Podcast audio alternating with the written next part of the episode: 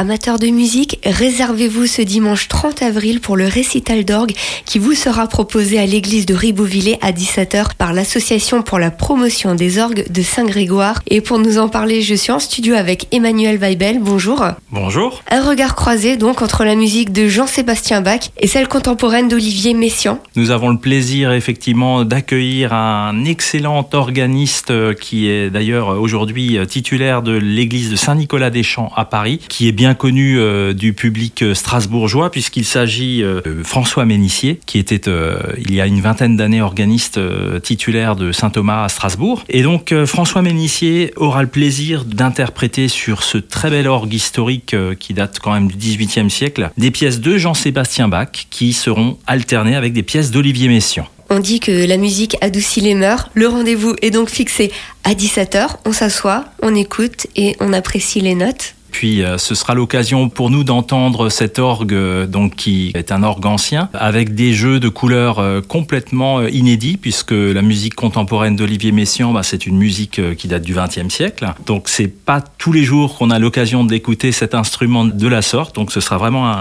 une découverte et un plaisir pour tout le monde, je pense. Nous aurons également l'occasion d'accueillir le samedi 9 juillet à 20h un concert avec Cyril Palot qui viendra jouer de l'orgue et qui sera accompagné accompagné par une cantatrice. Et enfin, surtout, le concert de fin d'année, le 8 octobre, où nous accueillerons l'organiste de Notre-Dame de Paris, Vincent Dubois, donc à 17h. Donc un très très beau concert euh, pour euh, le 8 octobre. Venez nombreux, profitez-en. 30 avril, la veille du 1er mai, bah, vous aurez l'occasion de découvrir ou de redécouvrir Ribeauvillé euh, et en plus de pouvoir profiter de ce concert à 17h, qui est un concert payant, mais j'allais dire, on a des prix tout à fait raisonnables compte tenu de la qualité de l'organiste qui sera au rendez-vous.